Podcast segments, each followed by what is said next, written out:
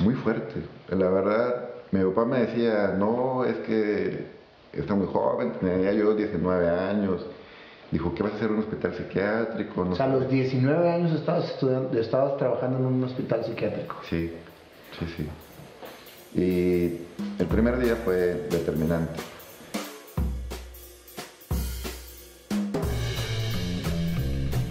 Buenos días, Guillermo. Muchísimas gracias por habernos permitido estar en este foro. Eh, me, interesó muchísimo tu, este, cuando me mandaste la historia de lo, que, de lo que estabas haciendo. Me llamó mucho la atención y pues qué mejor que traerla al público que nos, que nos hace el favor de vernos. No, muchas gracias. Digo, la verdad es que yo estoy muy emocionado porque cuando alguien quiere escuchar y alguien quiere proponer, pues para mí es un gusto y gracias. Qué bueno, porque realmente tenemos un compromiso social, moral, y este, de comunicar cosas positivas, y pues qué mejor que, con gente como tú. Platícame, Guillermo. ¿Quién eres? O sea, ¿qué, platícame de ti. De mí. Eh, pues mira, soy eh, un hermano, así es como generalmente la gente me describe. Eh, soy el del medio. Fuimos una hermana mayor que falleció recientemente y que ha sido el impacto más grande que he tenido, y un hermano menor. Este, mm, muy, muy, muy temprano perdimos a mi mamá. Este, yo tenía tres años. Tres años. ¿No la alcanzaste a conocer realmente? No, la verdad es que no recuerdo. Más que lo que me han comentado, pero la verdad es que no, no tengo recuerdos. Siempre fue mi hermana. Por eso, eso que tengo que hacer un impacto recientemente. ¿Tu hermana los creó? Sí. Eh, ella, pues era la más grande, la verdad no tanto. Ella tenía eh, siete años, yo tenía tres y mi hermano recién nacido. Así que mi papá se dedicó a trabajarle para sacarnos adelante con un recién nacido, el de tres y mi hermana de siete. Y en ese momento yo me convertí en el hermano mayor, así que cada quien hacerse cargo y cuidarnos de alguna forma Así que así fuimos creciendo. O sea, fue una infancia, como quien dice, este, con mucha, mucha vivencia adulta. O sea, porque cuando te toca pues no tener madre en casa y padre trabajando, pues como que empiezas a valerte de ti mismo desde más, desde más pequeño. Sí, de arreglártela y saber acompañarte y cada quien tomar su posición mi hermana lo suyo, eh, pues yo cuidando de la forma que, que, podía. Claro que llegaron abuelos, tíos, primos también a, hacer equipo. Pero ustedes vivían solitos, o sea, con tu papá, y obviamente tu papá estaba todo, estaba todo el día trabajando, y la familia estaba alrededor, no, no vivían con, con, tu abuelo, con nadie. Hubo una temporada pequeña que nos fuimos con mi abuela, así recién pasó, y ya luego solitos. Ok. Sí, me, me acuerdo... Eh, ahora juego softball en el equipo de maestros de la universidad. Y me acuerdo que yo jugaba a los seis años, yo me levantaba los domingos temprano, me bañaba y me iba caminando solo hasta el campo de... Y tú me decías, tienes seis años y para mí era como que muy, muy normal. Sí, porque creces con una educación que tú mismo te vas forjando. este, y, que, y que cuando decides hacer algo, decisiones de, un, de muy chico, o sea, fíjate nada más la diferencia cómo empieza ahí que cuando tú vas creciendo en, una familia, pues tus padres te van indicando qué hacer. Te van diciendo, oye, vas a meterte al béisbol y vas a meterte a las clases de tal. Y pues cuando no existe esa, esa, eh, eh, eh, pues, esa figura, pues tú tienes que empezar a tomar las decisiones por ti solo desde seis años. Claro. Sí, sí. Y así fue, y así ha, sido el tema de, de, tomar decisiones, de hacerte cargo, de diferentes situaciones. Y digamos que principalmente me fui convirtiendo como que en el hermano mayor por el tema de, de cuidar, de proteger, de acompañar.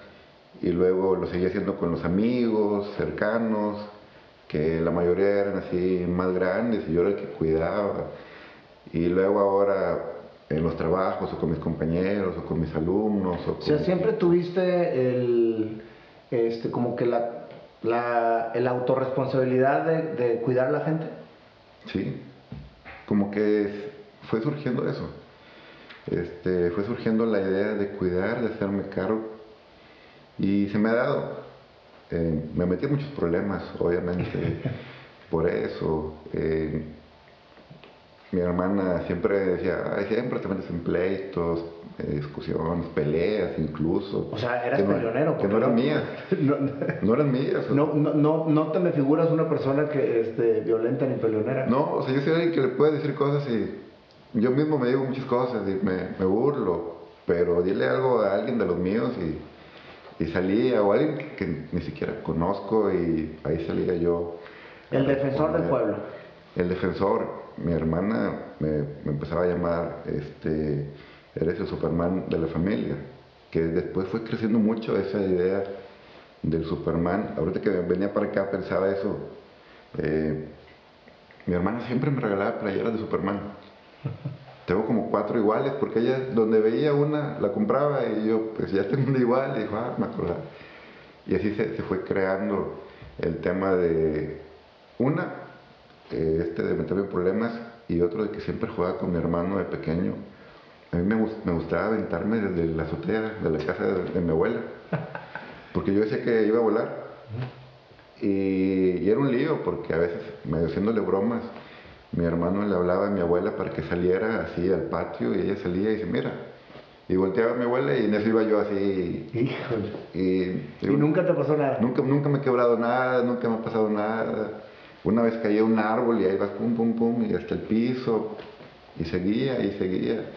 Y por ahí fue mi hermana creciendo esa idea de Superman. Hay gente que ahora me habla o que cree que el concepto de Superman es por lo que me dedico. El tema de atender emergencias Ujú. desde la psicología. Pero no, la verdad es que era un concepto que mi hermana me decía. Y ese Superman, Guillermo, eh, no, no era parte de tu creencia, de lo que tenías que hacer por los demás, o la convicción de siempre estar... O sea, realmente el Superman se fue a lo mejor haciendo parte de tu vida.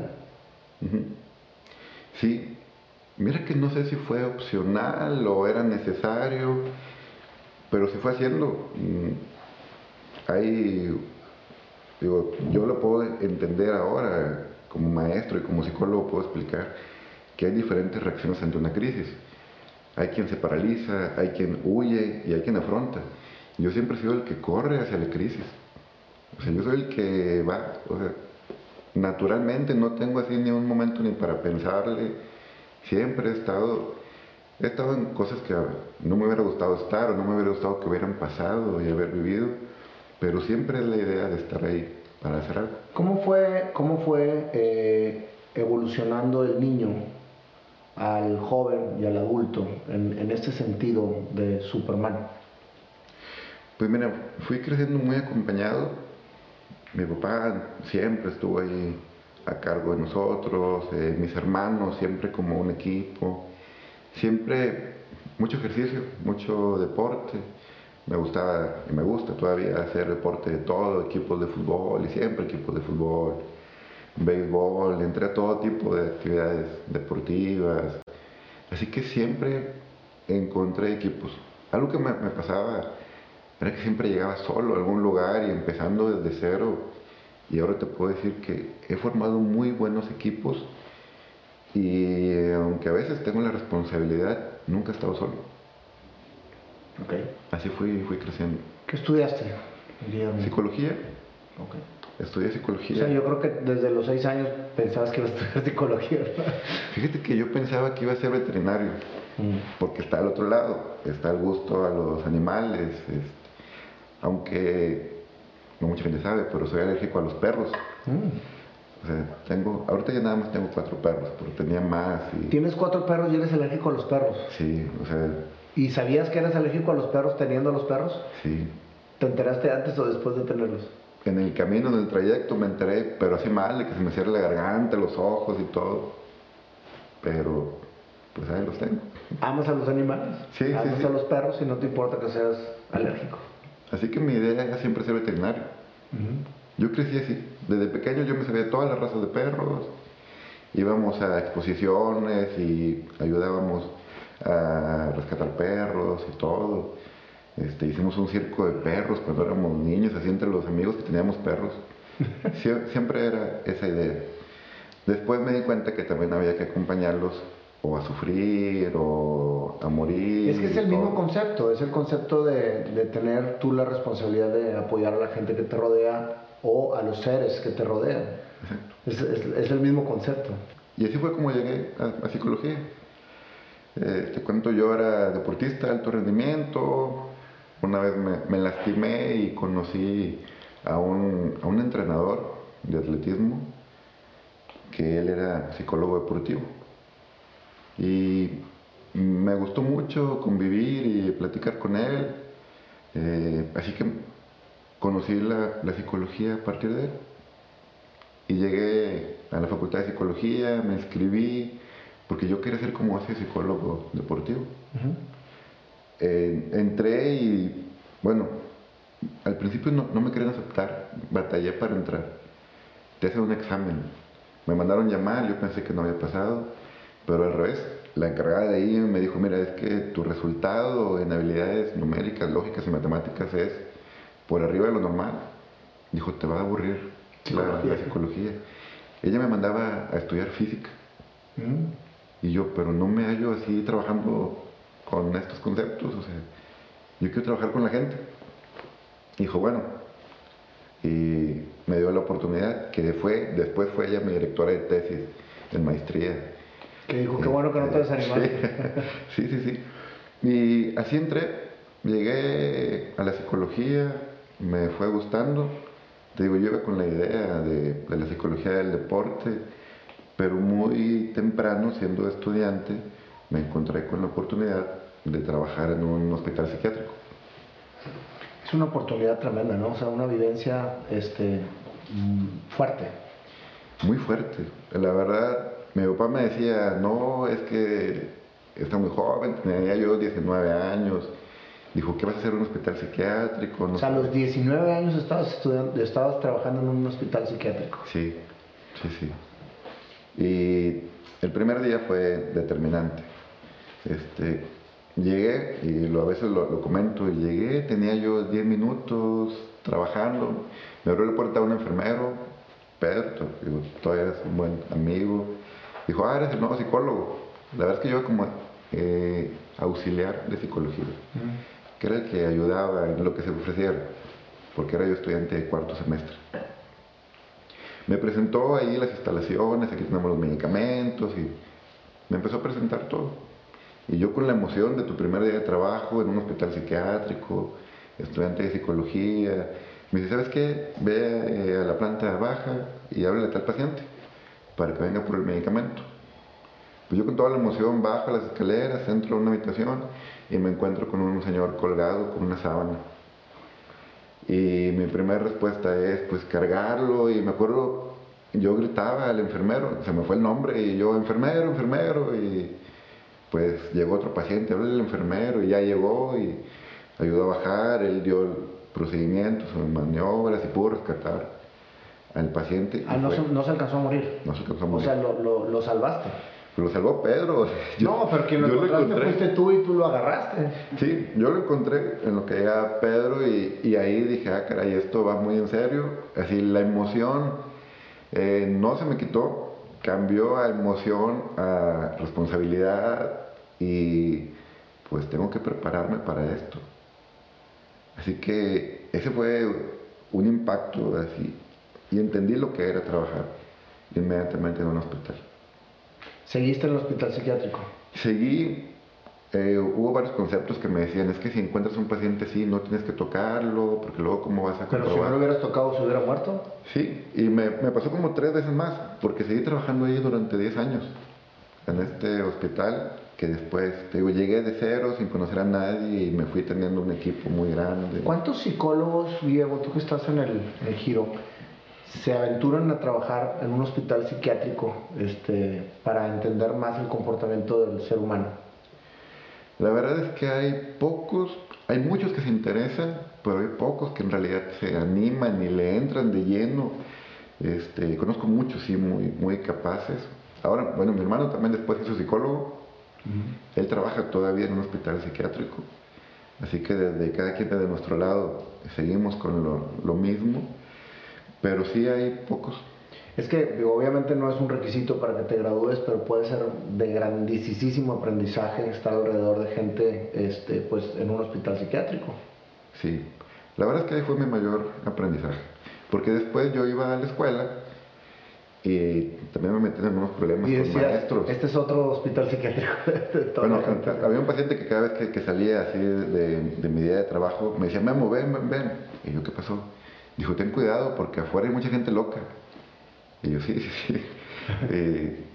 era un paciente que duró ahí un buen tiempo en el hospital. Siempre me decía, afuera hay mucha gente loca, así que ten mucho cuidado. Oye, es que si te pones a ver, en realidad el mundo es un, es un mundo que, que, pues cada quien trae su rollo, cada quien tiene su manera de pensar y muchas veces los vemos como locos y los locos somos nosotros mismos. Entonces como que cada quien tiene sus, sus asuntos mentales, pero dime quién está sano. Sí, y el que está sano tendrá que cuidarse porque algo le está faltando.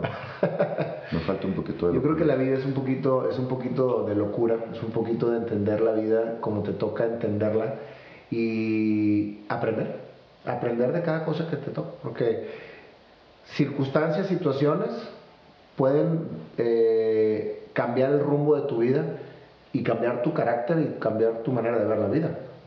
Aunque, aunque no estés dañado, este, si estás como que, pues a lo mejor lo que te sucede lo, lo, lo cambias y lo haces parte de ti y ya no lo dejas atrás. Yo creo que es uno de los grandes problemas.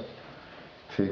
Que la gente viene cargando y cargando y cargando y sobre esa carga se va, se va convirtiendo la personalidad en, en lo que la carga eh, hace en ti. Digo, lo entiendo de, una, de esa manera. Eh, sí, y a veces esa carga la usamos para mal, a veces la usamos para bien. Eh, a veces la cargamos como un dolor o como una queja. Y te vuelves una víctima. Te vuelves una víctima. A veces aprendemos a partir de esa carga y nos volvemos un sobreviviente. O yo lo explico, eh, es un concepto mío, digo, no, está mal teóricamente. Digo, un sobreviviente es aquel que sobrevive a una situación y que ya dejó el lugar de, víctima. Ya sobreviviste. Pero yo busco un, un pasito más arriba que es un superviviente. El super es cuando ya sobreviviste al lugar de víctima, pero ahora aprendiste algo y lo aplicas en algo. Oye, qué buen concepto, ¿eh? O sea, sobreviviente es quien vivió una situación y la superó. Claro, y dejó el lugar de, víctima. Ya no es víctima. A lo mejor te sigue doliendo, pero ya no eres víctima.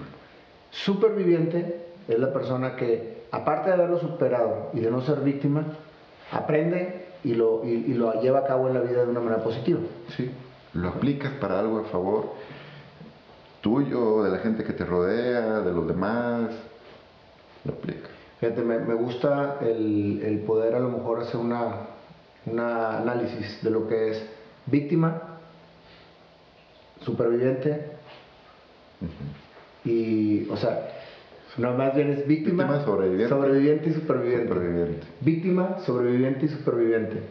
Y las tres bajo una misma situación.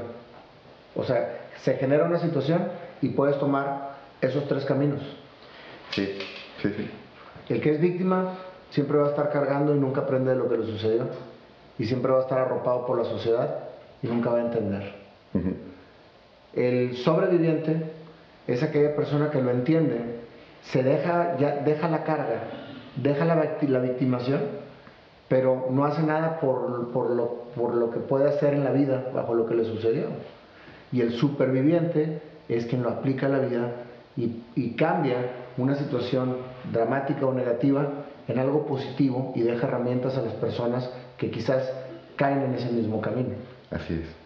Me encanta, me encanta ese análisis. Y así crecen las asociaciones, así crece la gente que va ayudando, que va dando pues un mensaje a través de los supervivientes, precisamente. Entonces hay que, hay que ir por el camino de la supervivencia cuando te toca vivir una situación negativa en tu vida. Es la meta. Mira, y obviamente fueron muchas cosas en el psiquiátrico. Yo salí del psiquiátrico de trabajar cuando me invitan eh, a hacerme cargo de un área de atención a víctimas de delitos, porque estaba muy fuerte el tema de la delincuencia. O sea, tú te fuiste metiendo en el que camisa de once varas para ver cada vez eh, que, aprender más de todas las situaciones reales de la vida, que nadie voltea a ver. Sí, sí, sí. Me fui, me, me hablaron por una propuesta. Como a mí me gustaba formarme, o sea, yo estudiaba de todo. Yo actualmente estudio varias cosas a la vez y siempre era formarme, formarme. Pues yo me había formado hace mucho en el tema de negociación en casos de secuestro y atención a víctimas de secuestro llega una época complicada y me hablan de una asociación que se formó para atender a víctimas, especialmente de secuestro. Y me dicen, y pues, no encontramos más que a ti, tienes el perfil. Me costó mucho dejar el psiquiátrico, 10 años, mis compañeros, mi trabajo. Y yo me acuerdo que decía, yo soy de acción en el psiquiátrico todo el tiempo. A irme a un área de atención a víctimas y empezar a atender a víctimas de secuestro que es donde aplicaba mucho este concepto. Se recibía a alguien que recién salía de, un secuestro y yo luego, luego buscando un aprendizaje. Imagínate cómo llega alguien que sufrió este evento con su familia y yo siempre de mis primeras preguntas era, ¿y ustedes siempre han sido así de, unidos? Y me dice, no, la verdad es que esto del secuestro nos ha unido y estamos más al pendiente de nosotros y yo, ah, entonces el secuestro les ha servido para unirse. Y ahí empezamos a buscar así aprendizajes, ganancias, de algo que ojalá no hubiera pasado. Claro. Pero habrá que encontrarlas. Y de algo que, regularmente eh, no se habla después de que sucede. O sea, la víctima del, del secuestro calla y carga. Las demás personas no hablan porque no recordarle y entonces se vuelve una situación bien complicada porque la cargan sola. Y aparte se sienten como si ellos hubieran hecho algo malo. Y por eso no lo puedo decir. Porque siento que hice yo algo malo y si lo digo me van a voltear a ver o si lo digo es como despertar la amenaza otra vez de lo que ya se vivió y eso es lo que les va a afectar. ¿Qué pasó ahí? Aprendí mucho, eh, acompañé mucha gente, la verdad, tuvimos muchas buenas historias, muchas malas historias en donde no se recuperó a quien con vida, a quien estaba secuestrado y me tocó acompañar a la familia. Eh, me tocaron eventos eh, de impacto aquí en nuestra ciudad, sociales, en esa época. Así que fui creciendo mucho en el tema de apoyar y acompañar a víctimas. Ya no nada más era alguien que sufría por un trastorno mental o por una experiencia, sino que ahora alguien que llegó otra persona con alguna intención y les dejó un impacto doloroso, así que aprendí a acompañar a alguien en esa recuperación. ¿Y seguías estudiando o ya habías terminado de estudiar? Ahí ya había terminado, ya había terminado, ya había hecho una maestría, una especialidad en emergencias, en intervención en crisis, y estuve por ahí unos años. Después llegó viendo en grupos así de Facebook, en donde estoy en tema de emergencias psicológicas, que encuentro que hubo un terremoto en Ecuador. Y el primero que leí, pues no hay apoyo psicológico, médico, y pues yo... Te pusiste la capa y fuiste volando para allá como Superman. Tengo que ir, sí. En una semana, me acuerdo que hablé, digo, ya era maestro en la Facultad de Psicología, Hablé con el director, el doctor Álvaro, le dije, doctor, porque aparte tengo clases o tengo mi equipo de trabajo y que necesito un tiempo para ir allá. Eh, ¿Cuánto? más o menos un mes. Dijo, órale. Dijo, y aparte, él me apoyó, digo, me fui por mi cuenta, él me apoyó con los viáticos para el viaje y todo, eh, que ha sido un gran apoyo. Y en un día contacté una asociación allá de gente que se reunía para recabar víveres y todo para la gente afectada. Ellos me recibieron, me dijeron sí. Me dijeron, mira, no tenemos un lugar donde te quedes, en una tienda, una casa de campaña. Y yo, pues es suficiente. Así que a la semana yo ya iba camino a Ecuador. Nunca había ido, no sabía ni a dónde. Eh, llegué, me acuerdo, al aeropuerto de Guayaquil, pasaron por mí, y cuatro horas de camino nos fuimos a un área que fue muy afectada por el terremoto. Un área en la costa, eh, muy humilde y hubo mucho dolor, albergues, gente viviendo todavía en los albergues, todavía recogiendo cuerpos y todo. Me, me, contaron que los primeros días, como siempre pasa, hubo mucho apoyo. Dijo, aquí estaba lleno porque llegué al centro de acopio, ahí donde me quedé un mes. Dijo, aquí estaba llenísimo la, la primera semana, eran como 150 personas de apoyo. Yo llegué como al mes, más o menos, y nada más había un muchacho, un argentino que también había ido, y yo. Así que el centro de acopio la verdad es que era un terreno de una ferretería, que ellos habían prestado el terreno para que recaudaran las cosas. Y pues ahí teníamos las tiendas de campaña, en la madrugada llegaban camiones con, pues, con víveres, descargábamos los camiones y durante el día nos íbamos a visitar a la gente. Eh, ahí me encontré igual con gente que apoya, así sin, sin ningún interés, sin ninguna ganancia, y yo me sentí muy arropado. La verdad es que los acababa de conocer yo dije, estos son de los míos, porque ellos no tienen por qué estar aquí, ni siquiera pues, un argentino, los demás ni eran de ahí, y están apoyando.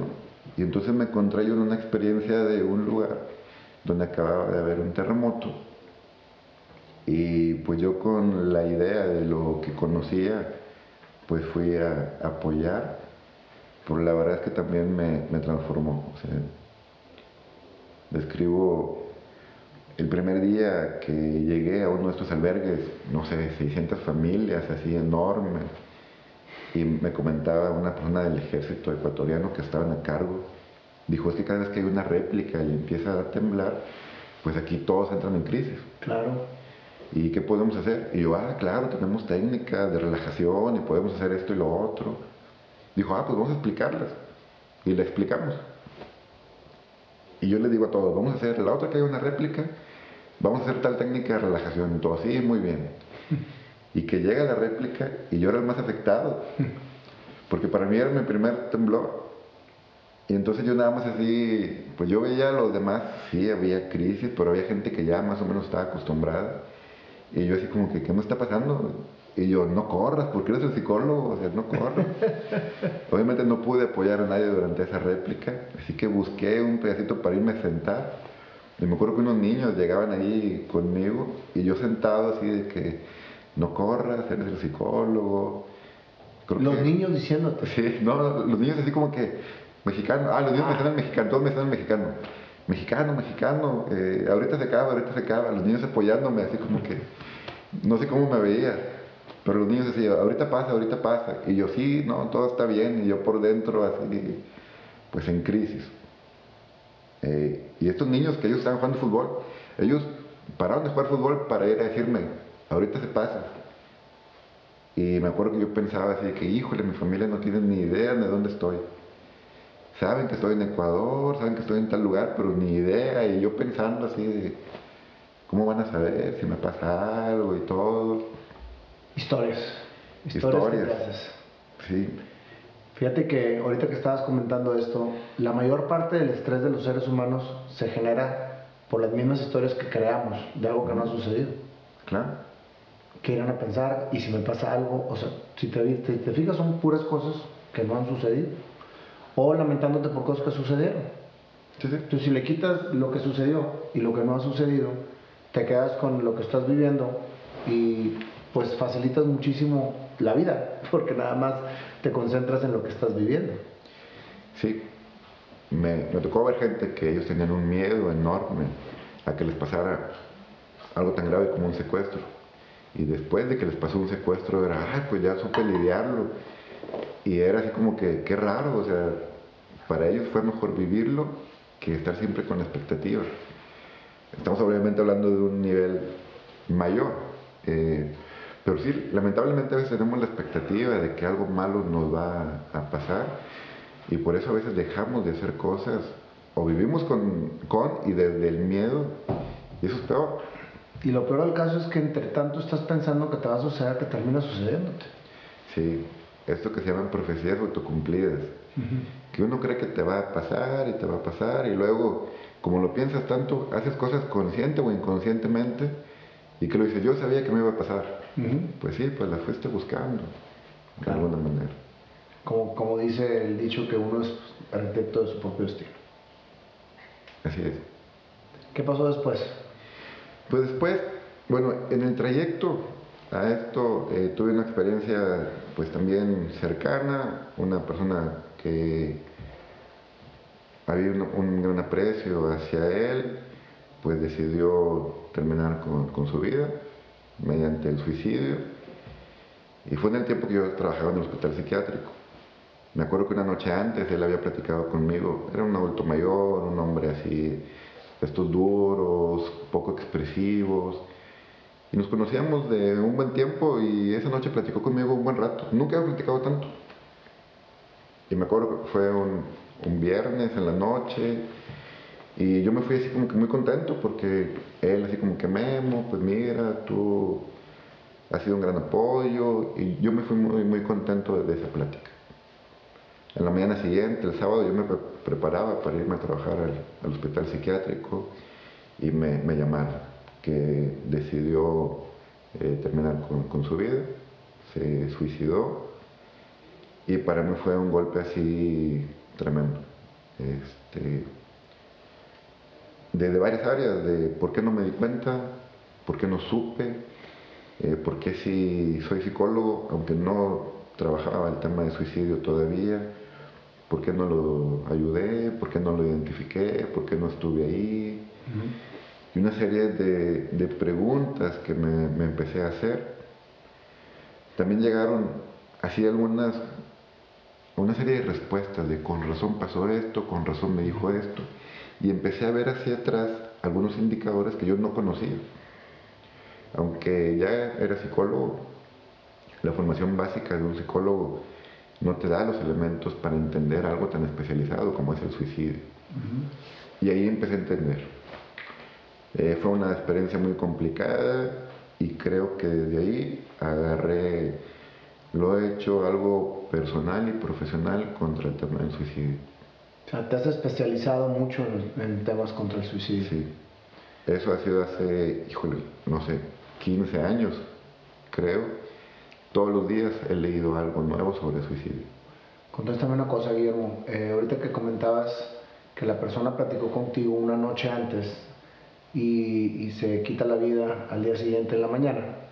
Eh, yo he investigado mucho el tema también por situaciones personales y caigo siempre con que los suicidios son regularmente en las mañanas, que es cuando la gente como que cae en un estado de inconsciencia en donde dice no voy a poder. Al menos eso es lo que he investigado. ¿Tú como psicólogo qué opinas? Sí, hay una característica, la desesperanza. La desesperanza que es cuando alguien ya dice no puedo no tengo con qué afrontar esto. Aparte alguien dice, la gente que está a mi alrededor, o no merece sufrir esto que a mí me, duele, o no me puede apoyar, y lo otro dice en el futuro no va a cambiar o va a ser peor. Así que aparece esa idea. Ahora, contéstame otra, otra pregunta. ¿Qué tan cierto es que las personas que se quitan la vida caen en realidad en un estado de inconsciencia porque el ser humano conscientemente no es capaz de quitarse la vida. O sea, como que se bloquean, es un momento de bloqueo y ese momento de bloqueo es lo que los lleva a hacer el, el, acto. ¿no? Ese bloqueo le llamamos visión de túnel. Dejan de ver todo el escenario y ven solamente lo que les duele. Ahí está el bloqueo. Y entonces, la verdad es que el suicida no es que quiera acabar o matar toda su vida o su mundo. Quiere matar eso que le duele. Hay quien lo llama penacidio en vez de suicidio. Quiere matar esa pena. Y el bloqueo es que lo agarro contra esa pena y no veo lo que hay alrededor. Y entonces terminan matando ese dolor o ese sufrimiento o eso que no logran superar, matándose por completo. Y nunca, obviamente, se da hablan mucho del suicidio, hablan mucho de las personas que se suicidaron, pero nunca se habla de las personas que dejaron alrededor, que esa es otro, otra situación que se tiene que poner mucha atención, porque mm, pues cuando sucede en casa o cuando sucede cerca, eh, la persona queda muy dañada, las personas que están alrededor. Entonces, ¿qué hacer con esas personas que viven cerca un suicidio? Entonces aquí como que se derivan dos, dos situaciones bien, bien importantes. Trabajar en la prevención del suicidio, pues, para tratar de evitarlo, y trabajar con las personas que vivieron de cerca un suicidio. Sí, lo que llamamos la posvención en suicidio. Porque en automático esas personas están en riesgo de un suicidio. Estadísticamente se incrementa la posibilidad de que lo repitan, que alguien replique el suicidio o por una sensación de culpa, o por identificarse con la persona que se suicidó, por aprendizaje, por imitación, porque no pueden con ese dolor de esa pérdida. Así que se convierten en automático alguien que están obviamente vulnerables, pero sobre todo en riesgo. El problema viene, Guillermo, eh, y te lo digo como experiencia personal, que cuando sucede ese tipo de situación en tu vida, te enfocas en sacar adelante el factor económico, el factor de situaciones que se quedaron alrededor de lo que sucedió, pero no te preocupas por, por interiorizar en qué sucedió contigo. O sea, no tienes ni siquiera tiempo de, de, vivir el duelo y de analizar qué fue lo que te, que te, que te, que te dejó a ti, qué te pasó a ti con esa situación. Entonces pasan los años y el comportamiento se va fracturando sin saber por qué pero vienes arrastrando una situación que tienes que, terminar de cerrar y analizar. Creo que esa rama, de la psicología es bien importante que ustedes como psicólogos la, la, ataquen, o sea, porque está muy fuerte. Sí, porque sabemos que la emoción y el dolor sale de alguna manera. Totalmente. O como una enfermedad, o como un conflicto. O como situaciones de comportamiento que a veces no, no comprendes. O sea, ¿por qué reacciono de una manera o de otra manera? Eh, ¿Por qué agarras manías o situaciones que, que no existían antes en tu vida?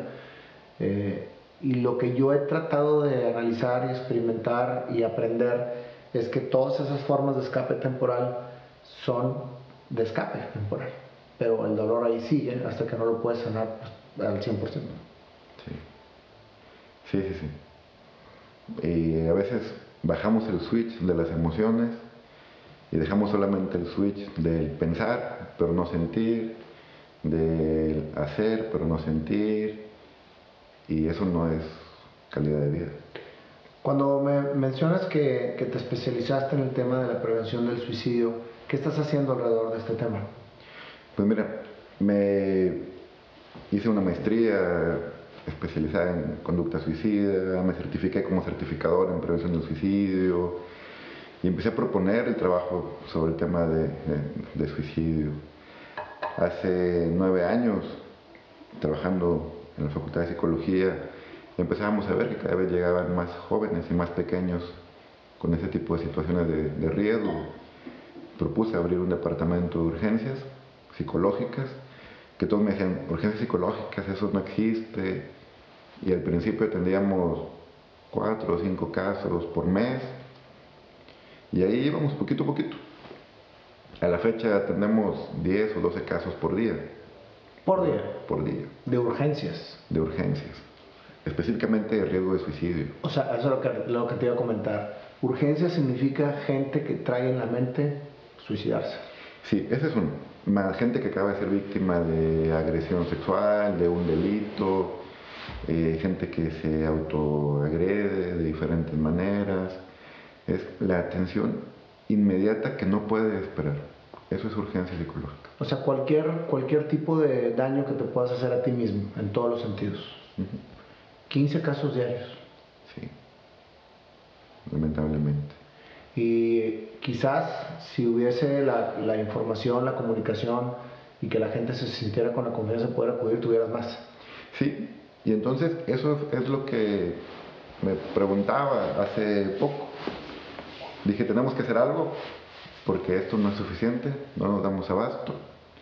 Diseñé en conjunto con mis compañeros un programa de prevención del suicidio que se trata de hablar sobre el suicidio, señales de alerta, los mitos del suicidio y qué hacer si yo tengo a alguien, amigo, familiar, compañero que creo que está en riesgo, cómo acercarme, qué preguntarle, a dónde referirlo Lo propuse en algunos lados y me decían, no, eso no va a funcionar. Llegué con las personas correctas. El director de la Facultad de Psicología, el doctor Álvaro, le dije, mire, para la facultad quiero hacer esto. Y él me dijo, no, vamos a pensarlo en grande. ¿Qué te parece que lo hagamos para la universidad? O sea, la facultad es de 4.000 alumnos. Dijo, vamos a llevarlo a la universidad, a los 200.000 alumnos. Y yo, bueno, fuimos a una preparatoria, mi equipo de alumnos terapeutas, cada uno entró a uno de los salones, mientras yo entré a un auditorio con los maestros, administrativos, directivos, y les hablamos de eso. Señales de alerta, factores de riesgo, qué hacer. En una hora, una plática de una hora. Y en esa hora, 80 personas levantaron la mano y yo me quiero suicidar. No nos lo esperábamos, la verdad. Había que lo abrieran públicamente y que aparte eh, dijeran, aquí estoy, ayúdame, ¿no? La ventaja es que como los que íbamos somos los que atendemos esto, pues en ese momento atendimos y referimos y les hemos dado seguimiento. Así que no esperábamos tal respuesta, tal necesidad. Mm, esto obviamente se le reportó al rector de la universidad. Alguien le dijo lo que muchas veces la gente piensa, es que vamos a mover el avispero y se va a hacer una situación de riesgo. El rector, maestro Rogelio, que es alguien muy centrado y admirable, dijo, mira, no vamos a mover el avispero, vamos a patearlo, vamos a romperlo y vamos a atacar de lleno el avispero. Qué buena decisión. Y entonces hace institucional para toda la universidad este programa y me dice, pues tienes a tu cargo a los 220 mil alumnos y trabajadores de la universidad para que todos sepan en esta primera etapa sobre suicidio y para que todos nos sepamos cuidar. Qué maravilla, te felicito. Y fue así como que pasé de alguien que me escuche ahora tener que ir a decirle esto a tanta gente y en realidad fue pues un gran paso. Hasta ahorita hemos ido con 22 mil personas a hablarles sobre esto, en donde hemos identificado cerca de 800 casos que están en tratamiento, algunos ya fueron dados de alta. La verdad es que el pronóstico cuando se identifica a tiempo es bueno, es favorecedor. Y pues entonces ahí alguien escuchó, te digo, las personas correctas han dado el apoyo y hemos ido en ese sentido. ¿Qué hay detrás de una persona que intenta suicidarse, Guillermo? Eh, porque me imagino que va evolucionando el daño que se están haciendo mental y físicamente hasta el momento en que ya, ya llegan a, esa, esta etapa. O simplemente el que decide suicidarse no pasa por un proceso. ¿Cómo, cómo lo identifican eso? Sí, mira, es algo multifactorial definitivamente. El suicidio o el intento de suicidio es la punta del iceberg es lo que vemos, pero hay una historia detrás. Hay una vulnerabilidad, una dificultad para afrontar diferentes situaciones, hay un detonante, algo que pasa y con lo que no puedo manejar, que rebasa mi capacidad de tolerar, de, sufrir, de reponerme. Hay, puede haber una falta de redes de apoyo, que a veces alguien o cree que no tiene un apoyo, o alguien no tiene un apoyo también. Y entonces se juntan esos escenarios para que alguien llegue hasta el, el hacer algo por acabar con, su vida. Pues qué importante, Guillermo, es, es, lo que estás haciendo. Te felicito. Eh, como te lo comentaba, eh, yo en lo particular soy una persona que vivió una situación muy cercana y, y, me pongo a tus órdenes porque hay mucho que decirle a la gente cuando eres un superviviente y me, me considero un superviviente de, esa situación. Y lo que yo pueda aportar, cuenta conmigo incondicionalmente. Gracias. Bueno, pues Guillermo, te agradezco muchísimo eh, la entrevista. La verdad es que me siento muy honrado de tenerte aquí y te felicito por todo lo que estás haciendo. Eh, la verdad es que es, increíble. Ojalá no pares y que esto siga adelante y que todos los que podamos sumarnos a esta causa estemos, estemos contigo y estemos a, la orden de lo, que puedan, de lo que puedan necesitar. No, muchas gracias. La verdad yo estaba así ayer, le decía a mi pareja, le digo, creo que este va a ser un parteaguas, así, espero que bueno, y me decía ella, pues algo bueno va a salir. Siempre te encuentras con las personas adecuadas y esto es para contagiar y para apoyar y para cuidarse. Así que ella me estaba impulsando ayer, porque también es difícil que un psicólogo venga y hable de sí mismo. El psicólogo está acostumbrado a escuchar a los demás. No, y es impactante este, el hablar a sí mismo y sobre todo cuando traes toda esta historia. Eh, a Guillermo me, llegó la historia precisamente por medio de, Facebook. Me llegan muchas historias eh, de esa manera y es bien enriquecedor poderlas, poderlas hacer, llevar a cabo. O sea, porque son muchas, gracias a Dios, las que me llevan. Y cuando puede darse este foro para poder contribuir por medio de esta herramienta tan maravillosa que son las redes sociales y dejar algo a la gente, eh, esto es lo que paga con creces todo este esfuerzo. Entonces, este, te agradezco mucho y pues como es ya una tradición dentro de nuestro programa, vamos a hacerte una canción. vamos a inspirarte una canción sobre la, la historia, que es complicado hacer una canción sobre todo este tema, pero vamos a ver qué nos inspira el buen amigo Panda. Bienvenido, Panda. Memo. Mucho gusto. Nuestro, nuestro héroe. Superman. Este, nuestro Superman. En serio que considero que, que estas entrevistas, esta entrevista hecha, esta, esta entrevista hecha canción va a ser un poquito difícil, pero no creo que sea tampoco no, no, No, vamos a inspirarnos con el corazón. Nada más. Y vamos a abrirnos a, a, ver un tonito, un tonito.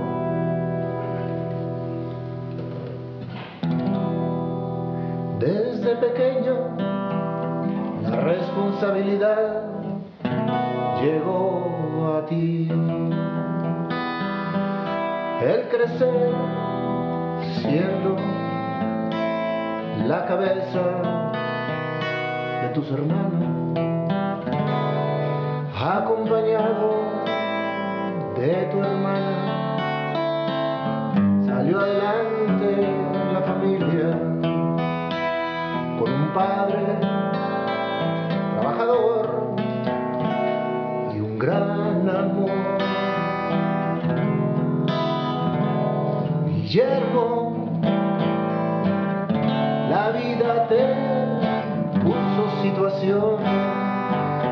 para aprender, llenar corazones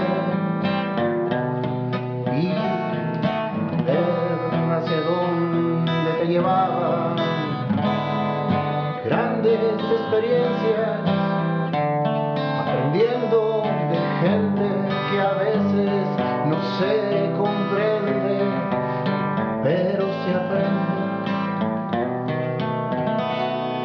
Un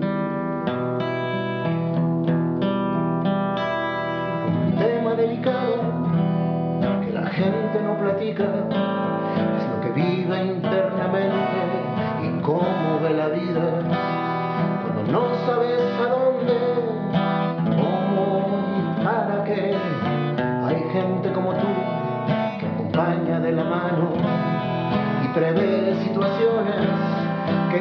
causan conmociones, que llegan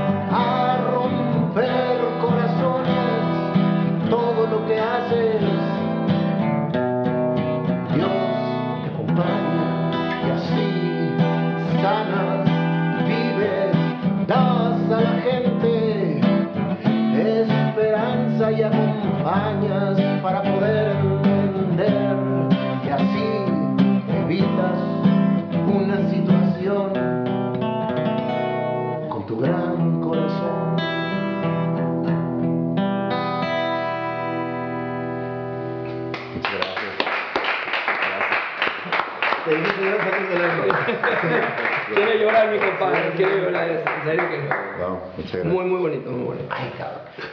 Soy hijo de padre suicidado. ¿Qué quieres que te diga? Entonces, este, tuvo muy cabrona para mí esta entrevista. Muchas gracias. Sí. Gracias a ustedes. Bueno, este, vamos a este. Ahora hay feel llorón, güey. Ahí está. Bueno.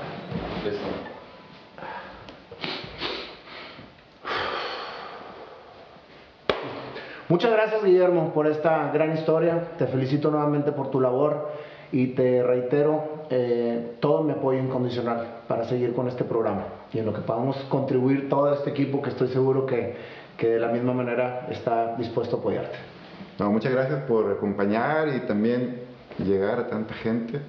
Eh, la verdad es que sí estoy también muy, muy conmovido.